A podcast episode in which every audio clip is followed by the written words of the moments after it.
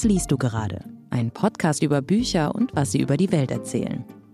Herzlich willkommen zu einer neuen Folge unseres Buchpodcastes Was liest du gerade? Diesmal geht es um Literatur und deswegen ist dabei Adam Soboschinski, der Literaturchef der Zeit, lange Zeit auch der Feuilletonchef der Zeit. Und? Und ich begrüße Iris Radisch. Sie war sehr, sehr viele Jahre äh, Literaturchefin der Zeit und auch Ressortleiterin und ich freue mich, dass wir miteinander heute sprechen werden. Wir haben heute ja vier Bücher dabei, diesmal von vier Männern. Also wir machen so eine Art Männerspezial heute, ausnahmsweise. Nämlich Jon Fosse, der den Nobelpreis bekommen hat dieses Jahr mit äh, einem neuen Buch, beziehungsweise da kommt unser Zitat der Woche her, darüber werden wir sprechen. Wir haben Dos Grünbeins neues, äh, neuen ja, Bericht, könnte man sagen, vielleicht Roman, der Komet. Und wir haben ein frühes Herbstbuch, äh, was wir unbedingt aufnehmen wollten. Zum Ende des Jahres Thomas Hettche, Sinkende Sterne und schließlich unseren Klassiker. Das ist Knut Hamsun mit seinem Roman Hunger. Ja, und jetzt beginnen wir also mit unserem sogenannten Zitat des Monats. Das ist insofern wirklich das Zitat des Monats, weil Jon Fosse ja am 10.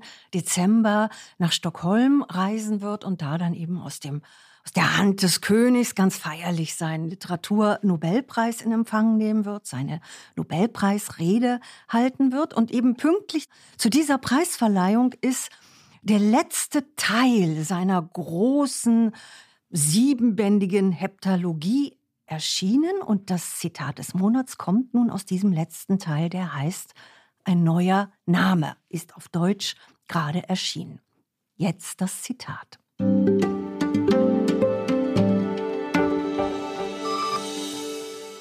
Der erste Satz. Ja, es ist ein wirklich kalter und klarer Abend. Und ich sehe die Sterne klar leuchten im Weltall draußen und ich sehe den Mond. Er ist groß und rund und gelb, denke ich. Und ich denke, durch den Mond und durch die Sterne, da leuchtet Gott ja irgendwie, auch wenn er kein Etwas ist. Und er kein Wie hat. Und auch kein Warum. Denn Gott hat ja ebenso wenig ein Warum, ja, wie der Mond eines hat, wie die Sterne eines haben. Der Mond ist einfach da. Die Sterne sind einfach da. Ja, eine Blume ist einfach da und ein Hirsch, denn Mond und Sterne und Blumen und Hirsche sind einfach nur, was sie sind. Aber sie haben ihr Wie im Gegensatz zu Gott, denke ich. Und ich friere. Ja, hübsch, ne? Hübsches Zitat, finde ich. Dieser Text hat ja, äh, wenn ich das richtig verstehe, überhaupt keinen, äh, keinen Punkt, nicht? Das ist ja ein einziger riesiger Satz, ja? Äh, so schreibt er ja öfters. Ja, was haben wir hier? Natürlich so eine Art Naturerfahrung. Man blickt hinaus, man sieht das andere. Gottes. Äh, das andere ist sozusagen die totale Alterität, dieses einfach nur Dasein in diesem Fall. Also es ist schon durchaus wahrnehmbar, wird aber gegenüber der gegenständlichen Welt und auch der durchaus auch belebten Welt entgegengesetzt als totales anderes. Und äh, es steht ja am, am Ende dieses Zitates ja auch, äh, dass er, dass er friert, nicht? Das ist ganz interessant. Jeder kennt das von sich selbst. Das, das, das ist so eine Art von Gotteserfahrung oder man muss es ja gar nicht Gotteserfahrung nennen. Manchmal ist es ja auch, äh, säkularere Leute würden sagen, das ist so ein bisschen das Absurde, irgendwie so ein Entrücktheitszustand, in dem man ist. Das ist ja auch nicht unbedingt etwas Angenehmes. Man merkt, dass es etwas Größeres gibt als man selbst und das Größere kann auch im Übrigen auch die Absurdität sein. Es ist ja auch das Wort Weltall, ja, und das Weltall ist natürlich gleich etwas sehr Bedrohliches auch, ja, das Weltall, da, versteht man, dass ihm kalt wird. Ich denke da auch mhm. an diese unendlichen Räume, die Pascal aufgerufen hat, die machen ein Erschaudern. Mhm. Da kriegt man also auch ein mhm. existenzielles Zittern, wenn man daran denkt. Und dieses Zitat ist eigentlich auch ganz typisch für Jon Fosse in vielerlei Hinsicht, nicht? Einmal, dass es nicht endet, das hat, hast du gerade schon gesagt, Adam, dass das, mm. dieses ganze mm. Buch ist so wie ein, in einem einzigen mhm. Atem mhm. geschrieben, also ohne mm. Punkt und Komma, immer nur und das noch und das noch und das noch, so wie eine Welle nach der anderen an den Strand brandet, so ist das. Und dann natürlich dieses, ja, dieses ganz existenzielle, gottsucherische, also auf die, auf die großen Lebensfragen. Wo ist Gott? Wer sind wir? Wie verloren sind wir im All. Also da hat man eigentlich fast, kann man sagen, ein großes Stück Jon Fosse in einem kleinen Satz. Ja, das ist, das ist interessant. Äh, vielleicht können wir ganz kurz etwas über diesen Autor äh, sprechen, den ja, mm, der natürlich schon bekannt ist, allerdings natürlich äh, schon bekannt im Kreis großer Literaturfans im engeren Sinne. Er ist ja kein mhm. Unterhaltungsschriftsteller, sondern jemand, der einen sehr emphatischen Kunstbegriff hat, einen, der auch formal anspruchsvoll mhm. ist. Ne? Mhm. äh, das finde ich interessant, kann das gar nicht weiter ausführen, dass er auch eine norwegische Kunstsprache verwendet beim Schreiben. Übrigens, Ninorsk, die jetzt nicht die Alltagssprache ist, sondern viel stärker am altnordischen, isländischen dran ist, wenn ich richtig informiert bin. Das heißt, jemand, der eine enorme Emphase in Stil, Schreiben, Poetik und auch etwas, äh, könnte man sagen, Unzeitgemäßes hat, indem er sich noch einmal sehr stark mit den großen Fragen der Religion beschäftigt, was ja unüblich ist, nicht? Es hat sich ja eingebürgert, dass die meisten Schriftstellerinnen und Schriftsteller oder sagen wir sehr viele ja, so etwas in Romanen betreiben wie Gegenwartsanalysen letztlich oder Gegenwartsbeobachtungen und das ist ja bei ihm etwas anderes. Hier geht es ja nochmal ums Ganze, könnte man sagen. ja, um, mhm. und es, er hat ja einen interessanten, auch inneren, könnte man sagen, religiösen Lebensweg. Nicht? Er kam ja aus so einer, äh, er hat, hat sich ja mit dem Luthertum beschäftigt, dann ist er irgendwie in dieser Quäkergesellschaft gewesen, dann ist er schließlich zum Katholizismus gewechselt. Das ist eigentlich etwas, was man, diese Art von großen, inneren, auch religiösen Wechseln kennt man eigentlich aus, sagen wir mal, früheren Jahrzehnten oder Jahrhunderten. Ja, das ist schon ganz richtig, dass er ein ein Gottsucher ist, dass diese Gottsuche unbedingt eine literarische ist, obwohl, wie Klar. du ja eben gesagt hast, er ist auch ein Konvertit und ich hatte die die große Freude, ihn vor ein paar Jahren. Ja, wollte mal, ich gerade fragen, genau, du hast ihn genau. kennengelernt. Ja, genau. Ja. Ich hatte die mhm. große Freude, ihn in Oslo mal zu treffen, wo er mir eben auch nochmal erzählt hat und mir auch seine Kirche gezeigt hat. Er geht also in der Tat in diesem doch letztlich erzprotestantischen, hm. skandinavischen Land eben in eine katholische Kirche und geht da auch wirklich hin und betet da und betet auch. Und das sind ein paar Leute, die das da praktizieren. Ne? Ganz genau. Er hatte auch einen dominikanischen Geistlichen, der ihn mhm. sozusagen, der diese mhm. Konversion begleitet hat. Und das ist ihm sehr ernst. Und, und das Rosenkranzbeten. Und auch in dem Buch, das hat ja auch ein bisschen was von einem ja, von, von einem Gebet, kann man sagen. Da ist was Rosenkranzartiges dabei. Das Ave Maria wird, in, wird immer wieder aufgerufen, aber nicht unbedingt in einem dogmatischen Sinn. Also er ist natürlich durch und durch Künstler mm, und integriert diese Gottsuche und auch dieses Meditative, dieses ja, dieses Existenzielle, das integriert er in seine Kunst. Also ich würde jetzt hier mm. nicht von einer Kunstreligion sprechen. Also die mm. Kunst wird, ist hier nicht die Magd mm. der Religion, sondern das ist bei ihm wirklich eine, ich würde fast sagen, eine atmende Einheit. Ja. Nun ist das Ästhetische äh, trotzdem Ausdruck des Göttlichen oder nicht? Naja, also die Suche nach der göttlichen Erfahrung, mhm. das ist für ihn eine, die sich in Literatur vollzieht. Also als Medium. Das würde ich schon, das ja. würde ich schon sagen. Und dieses, mhm. Ja, und auch dieser Rhythmus, dieses Endlose, dieses Suchende, was man spürt, wenn man dieses Buch liest, das macht mir auch große Freude. hat es denn eine Handlung eigentlich? Äh, ja, also wir, schon, ne? das ja. hat eine Handlung. Es mhm. gibt auch klar erkennbare Charaktere. Einen, mhm. Das würde jetzt vielleicht zu weit führen, wenn wir das alles erzählen. Es gibt einen Kunstmaler, Maler, der auch in seinen mhm. Bildern mhm. diese tiefe, diese tiefe göttliche Erfahrung sucht. Also so etwas, man kann vielleicht sagen, wie das Licht im Dunkel. Mhm, ja. ja? Mhm. Und da gibt es auch mhm. eine, eine tiefe biografische Erfahrung, von der mir Jon Fosse erzählt hat, er ist als Kind einmal beinahe gestorben, mm, als er mm. mit einer Flasche in der Hand hingestürzt ist, sich die Pulsadern aufgerissen mm. hat und dann wirklich ausblutete und, und fast schon sich von oben sah, also und eine sich, Nahtoderfahrung. Ja, ja, hatte. ja. Und so eine Surrealitätserfahrung oder neben sich stehen schon, genau. sich sozusagen als, Obje als Todesobjekt schon genau. wahrgenommen hat. Aber das auch ein, eigentlich auch eben fast schon eine transzendente Erfahrung. Und genau. dieses, genau. ich glaube, dieses Erlebnis, mhm. das, das versucht er über dieses, mhm. über das Schreiben mhm. immer wieder einzuholen. Und ich, für mich ist das sehr faszinierend und man muss nicht nach der Geschichte suchen, sondern sich fast in den den Strom dieses Schreibens mit hineinbegeben und dann kann man da so wie, wie mitsegeln. Also eine. Stimmungsliteratur. Also letztlich ist es eine Literatur, die eine bestimmte starke Stimmung erzeugt, vor allen Dingen. Es hat nicht klassische mh, Elemente, sagen wir mal, eines Thrillers oder einer Absolut Handlungsspannung. nein, also die Spannung ergibt sich nicht aus der Handlung. Absolut nicht, nein, damit, absolut ja. nicht. Sondern man, es ist ein bisschen, man sagt ja auch, er ist der norwegische Beckett. Also wirklich jemand, der nach Mhm. den großen, letzten existenziellen Erfahrungen und Dingen sucht. Hat der Humor?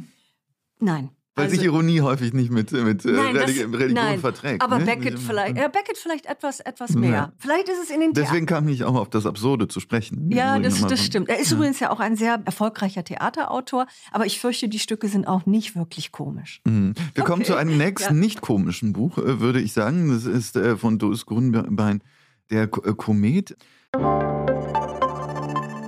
Werbung. Ein Aufeinandertreffen von Aktivismus und Poesie. Das sind die Geschichten von Diane Oliver, einer bisher fehlenden Stimme im Literaturkanon des 20. Jahrhunderts. Die 22-Jährige ist in den 60ern bei einem Motorradunfall ums Leben gekommen. Ihre bewegenden Geschichten, ein Ausdruck der damaligen Bürgerrechtsbewegung, werden nun endlich veröffentlicht. Nachbarn, ein Buch, auf das die Welt 60 Jahre warten musste. Ab sofort erhältlich. Ich finde das ein recht interessantes Buch, weil Doris Grünbein, der ja vor allen Dingen als Lyriker bekannt geworden ist und bekannt ist, hat hier so etwas geschrieben wie einen autofiktionalen, ja, könnte man sagen, Bericht vielleicht. Also es erkennbar hat es mit seiner Autobiografie und seiner Herkunft etwas zu tun. Es ist das Porträt seiner Großmutter, die Dora, die als äh, junge Frau von Schlesien nach Dresden zieht. Und in diesem Porträt dieser jungen Frau versucht er so etwas aufzuzeigen wie eine Stimmungslage im Dresden zu Zeiten des Nationalsozialismus, in den 30er Jahren bis hin zum großen äh, Feuersturm, der Bombardierung äh, der Stadt, die dann enorm verwüstet worden ist. Und es geht um eine kleinbürgerliche Ehe zwischen Dora und ihrem Mann Oskar, Schlachthofangestellter, also kleine Leute, aber, und das ist interessa interessant natürlich, und das macht diese Zeit auch so ein bisschen, ich will nicht sagen plausibel, aber interessant oder erklärt manches. Die sind ungeheuer aufstiegsbewusst. Das heißt, es, es geht schon darum, dass man sich festigt. Es geht um die bessere Gesellschaft, der man der man nachstrebt, auf die man heraufblickt, durchaus mit einer gewissen Bewunderung. Man mag diese Stadt der Könige, wie es heißt, also diese ganze barocke Pracht, die es gibt, äh, bewundert man und fühlt sich zum ersten Mal wieder, ja, als etwas, etwas, was, Mhm. man hat etwas erreicht, Mhm. nicht? Und das ist sozusagen auch ein Teil der nationalsozialistischen Zeit gewesen.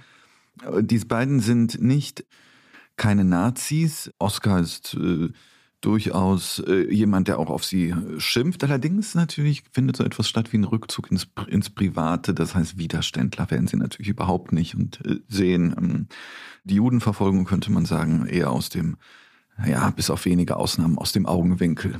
Ja. Und äh, ja, das, äh, das ist ein bisschen diese Geschichte, die ich auch in ihrer unspektakulären Mhm. ne, Personal eigentlich sehr schön finde. Ja, das ist, es schließt ja nicht an, das kann man nicht sagen, sondern es ist vielleicht die Vorgeschichte eines anderen großen autobiografischen Mhm. Buches von Doris Grünbein, nämlich Jahre im Zoo, Mhm, mhm. wo er ja auch schon ein Porträt Dresdens, das ist ja seine Mhm. Heimatstadt, der ist in, in Hellerau, also so eine Art Vorstadt oder kleiner Satellit von Dresden, ist ja groß geworden. Und da, auch, auch da kommt schon sein Großvater vor. In dieser, also da geht es mehr um seine eigene Kindheit in, in Dresden, in der, in der Zeit der DDR, wo er da aufgewachsen ist. Aber eben auch ein bisschen am Rande durchaus schon um die Großeltern, mehr um den Großvater. Jetzt steht ganz die Großmutter Dora im Vordergrund und das ist ganz interessant, wie, er, wie seine Erzählperspektive da ist. Die hat nämlich so drei, ja, drei Perspektiven, drei Aspekte. Er erzählt ja zum Teil als ich, also ich als erwachsener Schriftsteller, der meine Großmutter noch noch befragen konnte, der sie auch noch reflektieren kann als eine Zeitgenossin des Nationalsozialismus. Also diese Perspektive gibt es sehr zart in dem Buch, da hält er sich selber sehr, sehr zurück. Dann gibt es eigentlich so etwas wie die Figurenrede der Dora. Das ist der stärkste Teil. Mhm. Also es ist eigentlich ist dieses Buch ganz aus dem Sprachhorizont mm, dieser genau. sehr mhm. einfachen mm. Frau, also dieser, du sagtest es ja, dieser äh, Schlachtergattin sozusagen, ganz mhm. einfachen Frau, die stolz auf den sozialen Aufstieg ist, die zwei Töchter, mhm. Töchter bekommt, die eine gute Freundin hat und die sich so durchschlägt, mhm. während der Mann mhm. dann eben in den Krieg geht. Und da sieht man eben in der Tat äh, die Naivität, mit der so eine Frau Klar. in die NS-Zeit hineinschlittert, nie wirklich, aber dann schon doch eine Art Mitläuferin ist und sich vor allen Dingen eigentlich gar nicht das das Rüstzeug hat, um sich zu distanzieren. Also mm. weder das Sprachliche, das spürt man hier, ja, ist im ja. Grunde in, in diesem Sprachfluss.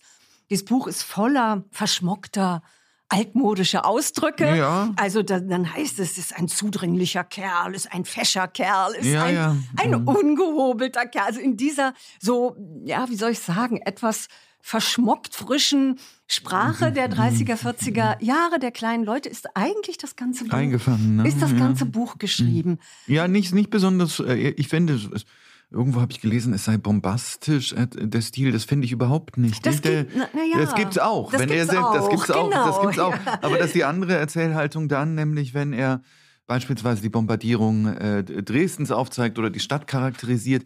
Aber es besteht aus vielen Teilen besteht es darin, diese Perspektive auch sprachlich umzusetzen, dieser in Anführungsstrichen einfachen äh, Leute. Ja, aber es geht eben, ähm, das würde, ähm, ist mir eher ein bisschen ja, das war mir nicht immer plausibel, so würde ich sagen. Diese mhm. Sprachebenen, die gehen sehr ineinander über. Mhm, und auch sehr, sehr bruchlos. Also das wir stimmt. haben eben einmal mhm. diesen, ich mhm. würde es jetzt mal vereinfacht, diesen Kleinbürgersprech, also diesen in der mhm. NS-Zeit typischen Kleinbürgersprech. Das ist der Hauptteil mhm. der Erzählung. Und dann kommt, finde ich, schon sowas Bombastisches ja, ja. immer wieder. Das ist dann der Autor selber. Da würde ich gerne mal ein Beispiel für diese Bombastik geben. Weil das kann die einfache Fleischersgattin so so nie gedacht haben. Grünbein liebt es, in, auch in so landschaftskundlichem, also Dresden-Prosa zu, äh, zu schwelgen. Dann sagt er, die Landschaft des Elbtalkessels ursprünglich Auenland, mhm. erschien ihr als der zum Dasein dargebotene ideale Ort, ein Lebensgelände, eine Wiege, der sie sich anvertrauen konnte. Das ist meiner Ansicht nach originaler ja, ja, ja. Grünbeinschmock, ja, der mir auch ein bisschen unangenehm in diesem doch sonst sehr sachlich kleinbürgerlichen äh, Fluss das der stimmt, Sprache das stimmt. aufgefallen es ist. Ein bisschen, es bricht dann ein bisschen auf. Mhm, das ist klar, da, da bleibt es etwas unentschieden. Ganz hat mich dieses Unhomogene eigentlich nicht gestört. Hatte ja auch einen eigenen Reiz, weil man im Prinzip versteht man, was da passiert. Äh, äh, nämlich die Imitation einerseits einer alten Welt und die, könnte man sagen, Darstellung aus unserer heutigen Perspektive, die dann alle darstellerischen Mittel benutzen darf, die man zur Verfügung hat. Äh, es, hat mich nicht, es hat mich nicht besonders äh, gestört. Was mich interessiert hat, war, und das ist so etwas, was, äh, finde ich, etwas unklar bleibt und gleichzeitig interessant nämlich Der Komet heißt das Buch. Und oh. es geht auch um einen Kometen. Und zwar um diesen, also nochmal dehaischen Planeten, der auch äh, 1910 äh, auch nochmal sozusagen uns gestreift hat, die Erde, wo er sichtbar war und wo alle völlig nervös gewesen sind. Da gab es auch ziemlich viele apokalyptische Schriften, den kann man ja sehen, der taucht immer wieder mal auf. Und da schreibt er, und es ist ja so etwas wie ein, ja, wie eine Allegorie für den, für die Bombardierung, für den totalen Schrecken, der dann über die äh, Menschen äh, kommt. Er schreibt äh, da beispielsweise, da ist ein längeres Zitat, was ich vorlesen möchte. Eine ganze Generation bekam den Stachel der Apokalypse zu spüren, noch ehe ihre Angstvisionen in den Schützengräben des Ersten Weltkriegs Wirklichkeit wurden. Das ist jetzt diese 1910-Episode und gegen das industrialisierte Massensterben keine fantastischen Gebete mehr halfen, kein Dada-Budenzauber in den Varietés und keine noch so formvollendeten, endgültig ausgereimten Verse. Das finde ich natürlich äh, interessant, weil diese, diese Kometen-Metapher irritiert mich insofern oder Allegorie eigentlich viel eher, Insofern, als gegen einen Kometen kann man nichts tun. Der kommt einfach und von mir aus zerstört er die ganze Welt. Mhm. Nein, fände ich schon mhm. schade, aber das ist äh, theoretisch ja. denkbar. Nun war der Nationalsozialismus, soweit, glaube ich, darauf können wir uns einigen, etwas Menschengemachtes und eben keine Naturkatastrophe. Also ich glaube, worauf er anspielt, ist, dass das so unerwartet kam für viele, weil die sich, und das wird auch im Buch dargestellt, hineinflüchten in diese Schönheit der Stadt. Mhm. Dass das über sie herabregnete, diese Bomben, wie etwas, was vorher absolut unvorstellbar gewesen ist. Mhm. Das finde ich ist erst einmal ganz, ganz interessant. Aber auch, dass er sagt, es helfen auch keine, es hilft auch keine Mythisierung keine Verschönerung und auch eben nicht die endgültig ausgereimten Verse. Deswegen ist das Buch ja auch mhm. gebrochen, deswegen ist es zwischendurch auch sehr einfach und simpel geschrieben. Ich glaube, dass er so etwas versucht auszuformulieren, dass diese Schönheit Dresdens auch so etwas wie eine Falle gewesen ist, eine bildungsbürgerliche Falle, mhm. in die man hineingeraten ist. Das mag sein, aber in einem Punkt würde ich dir sehr gerne widersprechen. Ich glaube ganz und gar nicht, dass die Einfachheit dieser, ähm, hm. dieser Figurenrede, also dieser beschränkte hm. Sprachhorizont hm. der Großmutter, dass es den deswegen gibt, weil Literatur, schöne, ausformulierte Literatur gegen den Schrecken nicht mehr hilft, wie du hm. aus dem Zitat ja, jetzt, jetzt herausliest. Das glaube ich ist überhaupt nicht der Fall. Ja. Ich glaube schon, dass er diese kleine Leutewelt auch von innen beleuchten wollte, in ihrer sprachlichen und geistigen Hilflosigkeit und dass da etwas Ähnliches passiert, was Martin Walser in seinen Erinnerungen aus, dem, äh, aus der Nazi-Zeit ja. in dem springenden mhm. Brunnen versucht hat, mhm. nämlich nochmal von innen heraus so etwas wie eine Unschuld vor der Katastrophe. Also bevor man mhm. wusste, was da geschieht und welche Ausmaße das hat, was, was gerade geschieht. Also nochmal sowas wie eine, mhm. ja, eine Unschuld, die es eigentlich gar nicht geben konnte. Das ist natürlich die Frage, ob ihm das mit so einer etwas äh, aufgekratzt spießbürgerlichen Sprache überhaupt gelingen kann. Mm. Und da wäre nun meine doch sehr weit, also starke Kritik an dem Buch, dass es dieses Problem eher überdeckt, als wirklich mm. klar herauszustellen, mm. weil letztlich ist diese Sprache erstens zu nah an der Verschmocktheit von Grünbein selbst und mhm. zweitens ist sie einfach zu fröhlich und zu betulich. Es ist Dresden ist eine flotte, muntere Matrone. Mhm. Trotzdem werden eigentlich gerade Juden deportiert. Aber dieser das wird einfach nicht wirklich, dieser Kontrast wird von ihm nicht auserzählt. Das wird, mhm. letztlich bleibt man in diesem, ja, ich würde schon sagen, in diesem etwas pseudo-flotten Kleinbürgersprech ziemlich mhm. stecken. Und was noch dazu mhm. kommt, dass er immer wieder in einen Mann wechselt. Mhm. Also die Figurenrede der Großmutter, das geht bruchlos über in ein anonymes Mann. So war man damals. Mhm. So ging es mhm. einem da, damals. Von hier aus nahm das Leben Fahrt auf. Man, es gab lebenslustige Frauen in schicken Kleidern. Mhm. So fühlte man sich damals. Also dieses Mann in Verbindung mit, eigentlich ist es Dora, das hat mich unglaublich gestört, weil es sowas wie so ein Kollektivbewusstsein simulieren sollte, was ich für die Literatur keine spannende Perspektive finde. So ein mhm. allgemeines Mann-Kollektivbewusstsein. Da ist mir dann doch jetzt zum Beispiel Walser, der dann wirklich eine, eine Individualstimme hatte oder ein anderer Vergleich, der mir einfiel, war Arno Geiger, der ja auch so eine Stimmenimitation mm. versucht hat unter der Drachenwand, wo er mm. auch versucht hat, in die Sprechweisen während der Nazizeit mm. tief mhm. einzutauchen, die zu simulieren. Da waren es aber immer individuelle Sprecher und nicht so ein komisches Soziologenmann. Also hm. ich muss ganz ehrlich naja, sagen, dass mich so, das nicht ganz so. So, ja, das, ich mhm. kann die Kritik bis zum gewissen Grad nachvollziehen. Ich würde es dennoch verteidigen, weil ich glaube, dass er etwas anderes versucht. Wenn man es kontrastiert natürlich mit ausgewachsenen Romanen, dieses Buch, wo Figuren entfaltet werden mhm. mit all ihrer ganzen Psychologie und eingebettet sein in so ein soziales Milieu. Ich glaube, dass das Buch eben nicht, es ist ja auch ein relativ dünnes Buch, das darf man auch nicht mhm. vergessen. Es geht ihm äh, gar nicht so sehr darum, diese Figuren auszu, ja, sie allzu auszuschmücken, sie allzu sehr zu entfalten. Es gibt ja auch eine Kälte darin durch dieses Mann eben. Diese Beziehung wird irgendwie klar, aber sie bleibt auch auf eine bestimmte Weise beispielsweise in diesem Buch auch seltsam abstrakt. Ne, diese Ehe, die wird ja auch nicht in ihren in ihren psychologischen Entwicklungen Stimmt, entfaltet. Ja. ja? Mhm, mhm. Das heißt, man mit, fühlt mit denen ja auch nicht richtig mit.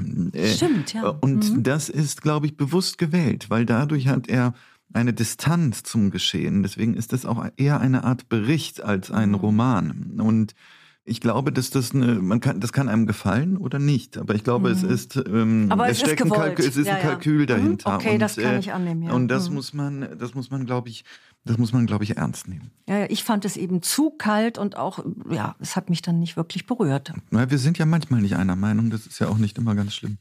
Wir machen weiter mit Thomas Hettche. Mhm. Sinkende Sterne heißt sein neuer Roman. Das ist ja, wie so, also es ist auf alle Fälle ein Roman. Es gibt darin auch einen Ich-Erzähler, der Hettche heißt. Also man kann auch davon ausgehen, dass es hier zumindest Anteile, vielleicht sogar große autobiografische mhm. Anteile gibt. Es handelt, das kann man sicher sagen, von einer Art Heimkehr in die Kindheit. Dieser Hettche, dieser Ich-Erzähler, der kehrt in ein Ferienhaus zurück, was seine Eltern vor Jahrzehnten in der Schweiz gekauft haben und auch äh, am Ende sogar ganz bewohnt haben in der Rente offenbar. Das findet sich im, im deutschsprachigen Teil des Wallis. Mhm. Und er kehrt dahin zurück, nachdem sein Vater gestorben ist und, und, und rüttelt irgendwie an der Tür und will da rein und will, also will in dieses Kindheitshaus zurück. Die Eltern sind weg. Aber, und dann kommen sehr schnell fantastische Elemente, die sicherlich nicht autobiografisch sein können, weil davon hat man nichts gehört, dass das Wallis also durch einen Bergsturz völlig, fast völlig von der Außenwelt abgetrennt ist. Man kommt da also kaum noch rein. Es ist ein großer künstlicher See entstanden durch diesen äh, Bergsturz und nun verändert sich auch das Leben in diesem Wallis, wo, wenn es so von der Welt plötzlich abgeschottet ist, auch von der Moderne abgeschottet ist, alles wird, sagt er dann, wie früher. Es gibt, man kann es sagen, vielleicht auch politisch einen großen Rechtsruck in dieser Region. Da gibt es wieder irgendwelche Kastellane, die dürfen bestimmen, dass nur noch Schweizer in der Schweiz leben dürfen und ein Deutscher äh, wie dieser Ich-Erzähler Hettche sein Ferienhaus zwangsversteigern lassen muss und, und, und ausgeschafft wird, heißt es, glaube ich, in der Schweiz. Man wird ausgeschafft, ja. Das droht ihm also. Aber auch sonst gibt es sowas wie eine, ja, wie eine große Retro-Bewegung, auch in dem Buch. Und das begleitet der Erzähler auch in einer gewissen Weise wohlwollend, finde ich. Ja, das weiß es, ich jetzt nicht, aber ja. Mh. Würde ich jetzt sagen, ja. Es werden viele alte Worte reaktiviert. Ja. Waliser Sagen werden wieder ausgepackt. Man geht wieder mit den Käsekesseln. Es kommen die Teiglinge wieder zum Vorschein. Das Backhaus wird wieder, an, wieder angeworfen. Man zügelt wieder hinab ins Dorf. Also er, er, ich finde, er schwelgt ein bisschen in diesen alten, auch vormodernen Waliser Sprach- und sonstigen Regionalismen. Und er will das auch. Also er sagt dann auch, ja, wir müssen das auch alles festhalten, denn bald wird das hier alles niemand mehr wissen. Also diese alte Welt versinkt mhm. und mit einer gewissen Freude stellt er also fest, die Zeit ist angehalten worden mhm. durch diesen Climate Change bedingten äh, äh, Bergsturz, ja? ja. Und das ist die Ausgangssituation, die dann, ich will jetzt vielleicht nicht gleich alles vorwegnehmen, noch zu wirklich sehr bizarren, auch essayistischen Eskapaden führt. Das ist ein Buch, was auf sehr vielen Ebenen sehr outriert ist, also sehr extrem ist also auch sehr viel, jetzt für uns bestimmt sehr viel Diskussionsstoff bietet, weil es eben nicht nur diese Handlungsebene hat, sondern auch wirklich Ebenen, die in die Kulturgeschichte gehen, die was mit der aktuellen Identitäts- Politikauseinandersetzung mit der neuen PC an der Uni und lauter solche Themen. Judith Butler kommt plötzlich vor. Ja, die also, große Feministin und Gendertheoretikerin so es, ja. Michelle Foucault, der Diskursanalytiker. Ja, also all das ja. wundert man sich natürlich, mhm. was das in so einem mhm. abgeschotteten Bergdorf eigentlich zu suchen hat. Aber das ist eben das Kunstvolle oder Artistische dieser ja, mhm. eben, ja, man kann eben nicht nur sagen Roman. Es ist, in dem Roman steckt eben auch ein aktueller kulturphilosophischer Essay. Ja, ja. Ich ja? finde, es ist ein völlig verrücktes Buch, ja. was, was erstmal deswegen schon meine volle Sympathie hat, weil es, mhm. äh, es steckt da so viel Wahnsinn drin, ja. Und auch so viel Lust, finde ich, am, am Erzählen. Und er nimmt sich die maximalste Freiheit, die man äh, sich nehmen kann als äh, Schriftsteller. Und es ist anders als jetzt beispielsweise seine, seine, er hat ja auch Romane geschrieben, die sehr hm, ich meine das gar nicht despektierlich, aber gefährlich sind und für ein breiteres Publikum angelegt sind, wie die Pfaueninsel beispielsweise oder diesen Roman über die Augsburger Puppenkiste, den er, den er auch geschrieben hat. Und und hier, äh, das ist ein Buch für, äh, glaube ich, eher Happy Few, weil man weiß gar nicht, zuerst einmal gar nicht, was es, was es ist. Ja. Es fängt ja, und das finde ich, ist schon meisterhaft gemacht, wie realistisch es beginnt. Ja, da fährt einfach mhm. einer sozusagen in dieses Berghaus und ja, da gibt's dieses Naturunglück, was da stattgefunden hat, diese Katastrophe, Naturkatastrophe und dem kann man ja alles noch folgen. Man denkt, es ist eigentlich so ein moderner Klimathriller oder irgendwie sowas, der dann beginnt und wie schleichend das Ganze immer irrer und surrealer, auch wirklich surrealer wird. Wie man dem beobachten kann, das ist schon lustig. Und im Übrigen auch ein sehr humorvolles Buch, finde ich, an ganz vielen Stellen. Einfach deswegen, weil er mit so einer wahnsinnig irritierenden Übertreibungslust das Ganze beschreibt. Ja, also das Haus wird ihm, also ent, soll ihm, es soll da enteignet werden und dann kriegt er ja fast einen Ohnmachtsanfall und sowas. Und er trifft dann auch diese altertümlichen Kast, diesen Kastlan, diesen Jeskuzen, Rufinen heißt der Rufinzen, äh, Rufin, der ihm dann erzählt, dass ja, der Tourismus hat, hat diese ganze Region immer schon angegriffen und das Ganze sozusagen verkünstelt jetzt und zum Schauspiel gemacht. Jetzt kommt endlich wieder das alte, archaische hervor. Und da trifft er dann auf einmal seine Jugend, liebe Marietta. Und dann gibt's dann noch so ein Mädchen, diese Serafina, ihre Tochter. Dann ist er auf der Hohen Alp und es wird irgendwie Käse gemacht. Und dann gibt's auf einmal, versucht er mit Hilfe des Anwalts seines verstorbenen Vaters, vielleicht doch noch an, an dieses Haus wieder zurückzukommen. Dann wird er an eine Bischöfin vermittelt, äh, Bischöfin von Sion, äh, die stellt sich dann als schwarze Transperson heraus. Da wird er irgendwie irritiert, weil sie ihm auch äh, ihr männliches Geschlechtsteil zeigt und sowas. Und das Ganze wird, äh, entsteht dann halt so eine Fantastik natürlich. Und da zeigt er, was Literatur kann, nämlich all das, was dann im Roman letztlich auch kritisiert wird, nämlich unsere gesellschaftliche Vorstellung des Anything Goes, dass man im Prinzip sich alles gestalten kann, wie man will, dass man auch Natur beherrschen kann, in jeder Hinsicht, auch in, durch so ein konstruktivistisches Weltbild. Das alles ist machbar, alles ist letztlich Sprache, insofern durch Sprache formbar. Und ich glaube, sein Punkt ist schon klar, aber nur in der Literatur. Das kann mhm. ich als Autor und das mhm. zeige ich euch, wie das geht. Aber mhm. ihr da draußen in der, in der normalen Welt, ihr könnt das nicht. Ja, deswegen taucht da auch äh, sozusagen der große Gott dieser Bischöfin ist ja Michel Foucault. Und Julie ne? Butler, und Julie genau. Butler, ja, diese ja. zwei Figuren und Nietzsche kommt vor, nicht? Der, auch dass er selbst, da reflektiert er sich selbst als Autor, früher auch gedacht hat, ja, Wahrheit ist nichts anderes als ein Heer von Metaphern. Das, äh, ja, ja, aber ich glaube, dass diese Auseinandersetzung mit dieser wirklich abgefahrenen Bischöfin, das ist also mhm. wirklich ein, ein groteskes Kabinettstück sondergleichen, diese Szene, aber da mhm. ist ein ganz wichtiger Kern für das Buch, nämlich sagtest du ja auch, er diskutiert mit ihr darüber, kann man, und das ist auch eine theologische äh, Disputatio, kann man die Welt aus dem Nichts schöpfen, mhm. also die Creatio genau, ex genau. nihilo, oder ist nicht eigentlich unsere Freiheit immer durch Natur begrenzt? Das ist mhm. eigentlich die große ja, Debatte, mhm. die in dem Buch auf vielen Ebenen geführt mhm. wird. Mhm. Also, und das ist ja auch ein bisschen die aktuelle Debatte unserer Tage. Kann ich Natur durch Freiheit, durch meine Idee mhm. von Freiheit bestimmen, mich also zum Beispiel mein Geschlecht, mein Alter, mein mhm. ganzes Leben nach meinen Vorstellungen bestimmen? Oder bin ich auch durch die Natur begrenzt? Also mhm. diese, mhm. diese Debatte führt er hier.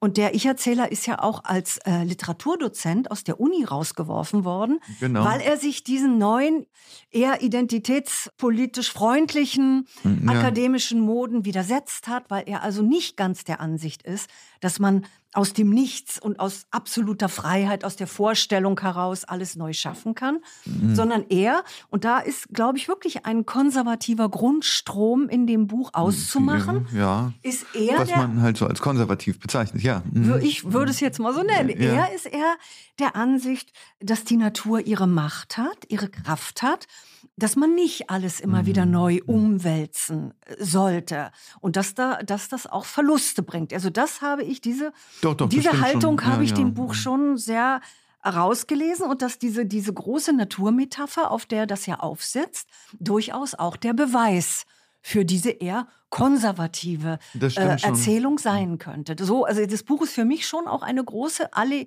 Allegorie oder wie man will mhm. über diese absolut umkämpfte Frage unserer Tage. Kann ich die Welt nur nach meinen Vorstellungen gestalten oder findet das nicht auch seine Grenze an den Gegebenheiten der Natur? Ja, das ist völlig richtig. Das ist völlig richtig. Und aber es ist der Versuch, und das ist das Tolle in, an diesem Buch, es ist der, der Versuch, dass all diese ganzen ja sehr sen, sensiblen und umkämpften Debatten nicht im Sinne einer Kampfschrift zu beantworten, sondern äh, im Sinne einer fröhlichen Literatur.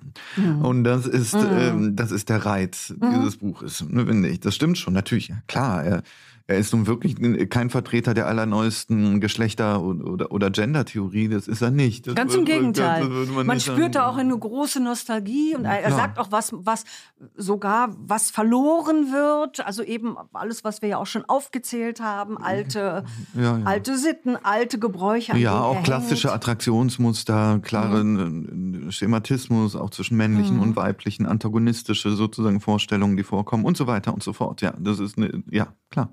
Also mir hat das Buch auch großen Spaß gemacht, muss ich schon mhm. sagen. Gerade mhm. eben wegen sein, ja, also weil es so abgefahren ist, weil es so viele Ebenen hat, weil es sich auch sehr viel traut. Ja, das stimmt. Kleine Grenze fand dieses Abgefahrene so für meinen Geschmack, wenn es, wenn es mir zu literaturdozentenhaft wurde. Mhm, ja, das hat Also es gibt ja, es gibt ja mhm. lange Passagen, wo uns die Odyssee nochmal erklärt wird und wie sie mit Sindbad dem Seefahrer verknüpft ist. Und, ja, ja finde ich aber interessant. Ja, es hat auch seinen Reiz natürlich. Und vor allen Dingen muss man ja auch sagen, in der Odyssee, und das ist natürlich alles also er ist schon, es ist sehr überlegt. Ja? ja? Ja, In der Odyssee spiegelt sich natürlich auch die unmögliche Heimkehr. Ja, ja, ja? genau. Also so wie der Herr Hettche, der hier heimkehrt in das, in das etwas spießige Ferienhaus, Klar, Schweizer Ferienhaus seiner Eltern, spiegelt sich das ja nochmal in der großen Weltliteratur, nämlich in Odysseus, wie er versucht, heimzukehren. Und dann, und das friemelt er dann auch noch sehr schön literaturdozentenhaft aus. Nämlich auch bei Odysseus heißt es ja, waren es Figurationen von Weiblichkeit, die ihn so, die ihn bedroht haben. Und auch Herr Hettche wird ja von Figurationen der Weiblichkeit bedroht, weil er eben einmal die Bischöfin trifft also, ja, ja. und dann auch mit der Marietta, also mit seiner Jugendfreundin, eine Liaison anfängt. Und das spiegelt sich dann nochmal in den Liebschaften, die Rilke genau. vor 100 Jahren nicht weit von diesem Ort in seinem äh, Türmchen von Mysot, wo er seine Duinisa Elegien schrieb und eben mit der mhm. mit der Mutter von dem Maler Balthus ein, ein Verhältnis hatte. Ach, das kommt auch alles vor. Und auch da gab es eben wieder die Frau, die den Dichter bedroht hat oder den, dem Dichter Total. zu viel war. Also ja. all, all, diese literarischen Geschichten und Mythen, die spiegeln sich auf vielen Ebenen. Das ist irre kunstvoll gemacht. Also es ist wirklich, Jemand, er schreibt fantastisch. Ne? Ja, ja, es ist irre sagen. kunstvoll gemacht. Es ist, wenn man kritisch sein will, und manchmal war es mir schon so, es ist etwas ausgetüftelt. Wenn man ja. eine kleine Kritik noch ja. vorbringt. Ja, aber in einem irren Buch, also in wirklich in einem irren Buch, was auch mir Riesenspaß gemacht hat zu lesen.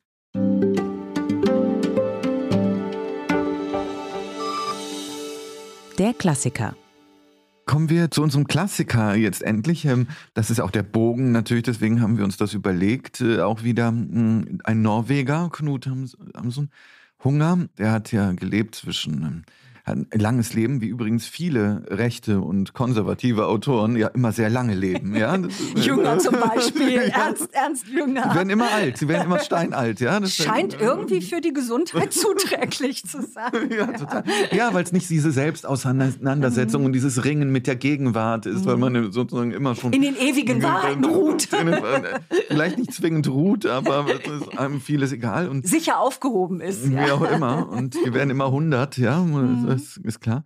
Ist eine interessante und auch furchtbare Figur. Der hatte, wie gesagt, ein langes Leben mit unterschiedlichen, auch politischen, äh, finde ich, Zuschreibungen. Und für ihn war das selbst lange Zeit auch nicht ganz klar.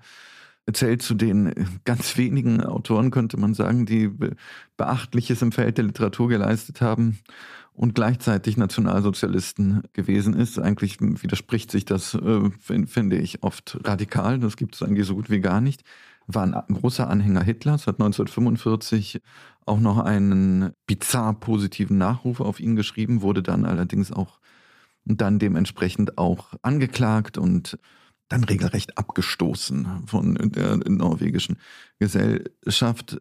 Trotzdem erkennt man auch heute an, dass das ein großer Schriftsteller war und es ist ja auch so, dass nicht seine gesamte Literatur irgendwie nationalsozialistisch im, im engeren Sinne kontaminiert ist. Hunger von 1890 hat damit ja nun tatsächlich überhaupt gar nichts zu tun, komplett nichts. Das ist ja auch eine, erstens eine andere Lebensphase natürlich und steht in einem ganz anderen Kontext, nämlich wir haben es hier mit einem einer frühen Form eines extrem modernen Romanes äh, zu tun. Es, es handelt von einem Ich-Erzähler, der, wie der Titel schon verrät, arm ist, äh, eine Art Hungerkünstler, äh, Journalist auf den Straßen von Oslo, hieß früher Christianer, im Zimmer lebt, dort rausgeschmissen wird, weil er es nicht bezahlen kann, sich versucht mit Artikeln über Wasser zu halten, großen Feuilletons, Essays über ja alles, Gott und die Welt, ja und äh, gar nicht unerfolgreich ist damit. Er bekommt immer wieder äh, auch Geld und äh, bekommt auch Zustimmung, der aber auf eine ganz unklare Weise ja, untüchtig ist, seinen Alltag äh, zu gestalten und zwar immer wieder zu Geld kommt, das aber sofort dann irgendwie in so einer Übersprungshandlung allen anderen Leuten auch gibt, weil er sozusagen seine, äh, weil er sich natürlich schämt für seine Situation, deswegen immer wieder so etwas wie einen gesellschaftlichen Rang behaupten will und dementsprechend, um diese Scham nicht zu, sozusagen sich zuzugestehen oder die zu übertünchen, versucht er die ganze Zeit äh, als jemand äh, dar, sich darzustellen, als wäre er völlig gesettelt im Leben und dementsprechend könne er, und das macht seine Situation sozusagen immer schlimmer und mhm. unerträglicher. Das mhm. heißt, durch den Versuch, Würde wieder zu erlangen, ja, genau, ja, genau. treibt er sich immer, äh, ja. treibt er immer weiter in die, in die Scheiße, hätte ich fast gesagt. Das Tolle daran ist natürlich, dass, äh, dass wir es hier mit einem, mit einem interessanten literaturhistorischen Fall zu tun haben. Eigentlich so etwas wie einer der allerersten Versuche, was dann viel später mit, von James Joyce dann zur Perfektion getrieben worden ist, nämlich so etwas wie ein Stream of Consciousness, also eine, mhm. eine Art Bewusstseinsdarlegung, ein stark perspektivisches Schreiben, nur aus seiner Perspektive heraus die Welt wahrzunehmen mit all seinen Verrücktheiten und Verschobenheiten. Er ist ja auch leicht verrückt, würde ich sagen. Es kommt sozusagen immer wieder durch und sozusagen diesen engen Ausschnitt der Weltwahrnehmung so radikal in den Blick zu rücken, das ist bis dahin so noch nicht geschrieben worden.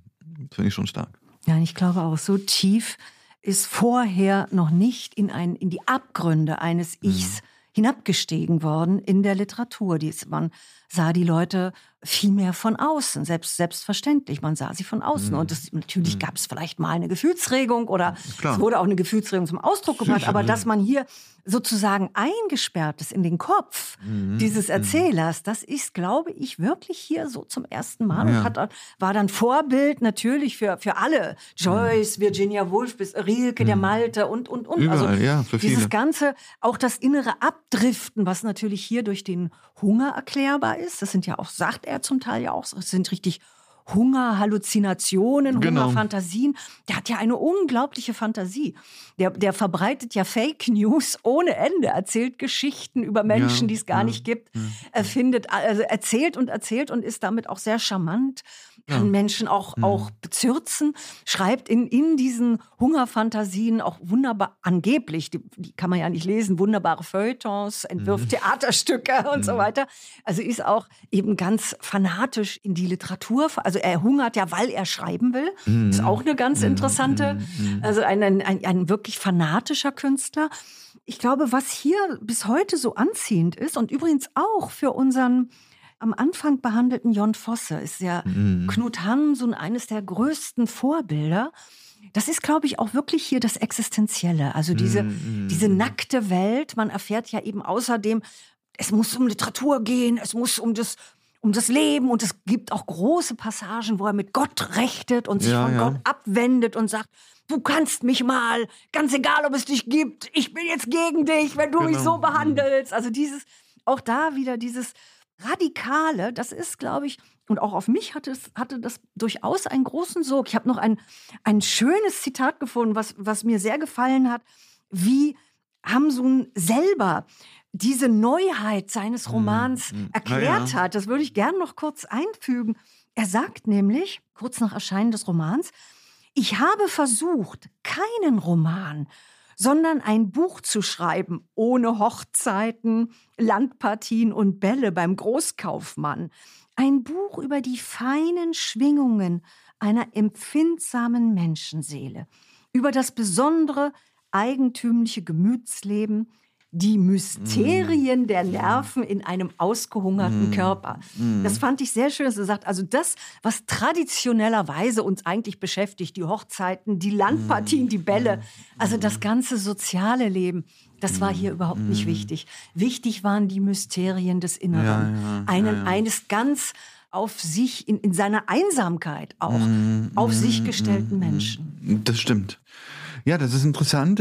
Hat ja auch offenbar auch biografischen Hintergrund. Nicht? Er, da verbindet sich dann doch im weitesten Sinne sogar das Politische, weil er er war in Amerika, hat dort, hat dort als alles mögliche, glaube ich, einfache Jobs äh, verrichtet und hasste dann äh, ziemlich schnell diese angelsächsisch-kapitalistische Welt, die mhm. er verachtete. Mhm. Ja, deswegen auch sein Hang sozusagen in diese rechte Archaik, ne, mhm. die er auch schon im Übrigen hängt es auch mit seinen so dörflichen und archaischen Zusammenhängen, in denen er aufgewachsen ist, zu tun dieser Anti-Amerikanismus, der ist äh, eine treibende Feder bei ihm gewesen. Gut, Sowjets mochte er auch nicht, Kommunismus auch nicht, aber er hatte auch einen ganz starken, sozusagen äh, anti-imperialistischen, äh, wie man es äh, heutzutage sagen würde, Zug, mh, der dann sich so ausgewachsen hat, dass er dann zum regelrechten Menschenfeind geworden ist das ist schon interessant, weil das natürlich gespiegelt wird schon in diesem Buch dann doch. Oder die Anlagen gewisse, sind schon, sind da, könnte man sagen, da, die sind, sind, schon da.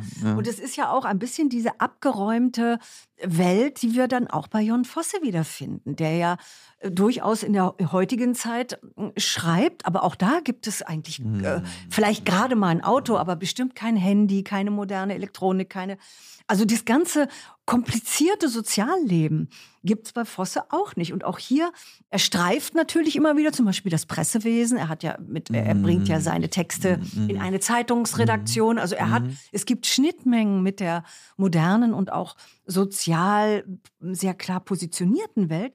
Aber er selber ist eigentlich wie von einem anderen Stern. Ja, und aus diesem ja. Widerspruch heraus ergibt sich ja auch das, das ganze Buch, dass er, und letztlich segelte er am, am Ende ja auch in einer gewissen Weise davon, weil er genau. ja dann anheuert auf einem Schiff einfach aus dem Buch rausfährt. Das Buch hat überhaupt kein Ende. Das ist, nein, geht nein. von einer Hungerattacke nein. und man denkt immer, er stirbt. Dann kriegt er noch mal irgendwie ein bisschen Geld und dann geht's wieder weiter. Und, aber es hat ja eigentlich keine, keine sich entfaltende Handlung. Und am Ende segelt er eigentlich einfach nur aus, aus, mm, aus diesem Elendszustand mm, raus. Und das ist das Ende. Es gibt keine Versöhnung mit der nein, nein, aktuellen nicht. Gesellschaft. Nein, ja? das macht es zu einem interessanten und einzigartigen Zeitdokument. Ich verstehe auch, dass es zu der Zeit, als es erschienen ist, für eine literarische Sensation gewesen ist. Es gibt eine Sache, die mich vielleicht ein wenig gestört hat, aber das ist, es ist egal. Es gibt ja auch innerhalb des Romans auch immer wieder Seiten, die einfach so glänzend sind. Deswegen ist das nur eine, eine, vielleicht eine Petitesse. Aber doch, dass man weiß ziemlich schnell am Anfang schon, das geht nicht gut aus und es bleibt so und es wird tendenziell eigentlich immer schlimmer mit so kleinen mhm. Hoffnungsschimmern, aber man, man spürt es sozusagen, mit dem, mit dem wird das nichts mehr. Und das nimmt natürlich einem so eine gewisse Grundspannung, sagen wir es mal so. Mhm. Also mir ist es zumindest so ergangen. Denn äh, dieses Siechtum dieser Figur ist von vornherein ähm, äh, angelegt und dass der auf einer abschüssigen Bahn ist und da nicht herauskommt, ist völlig klar. Gut, dieses Wegsegeln ist dann vielleicht am Ende so etwas wie so eine, wie so ein Hoffnungsschimmer, aber, aber es gibt viele auch kuriose Szenen, die einfach wahnsinnig toll sind, wenn er sich neben irgendwelche alten Herren auf die Bank setzt, beispielsweise durch die, durch die Stadt äh, vagabundierend und die dann auf einmal anschnauzt ohne Grund und so. Es hat auch viel Humor hier und da. Das ist auch mhm. etwas, was auch viele hervorgehoben haben, die das Buch in der Zeit auch rezipiert haben und unter anderem interessanterweise Astrid Lindgren, mhm, äh, die mhm. das sehr, sehr mochte, wie, wie auch viele andere. Es gibt, das müsste ich vielleicht ganz kurz erwähnen, nur bevor wir es vergessen, weil das wirklich eine sehr Richtig, schöne Ausgabe ja, ist. Die ist, ja. Das ist im Manesse Verlag erschienen.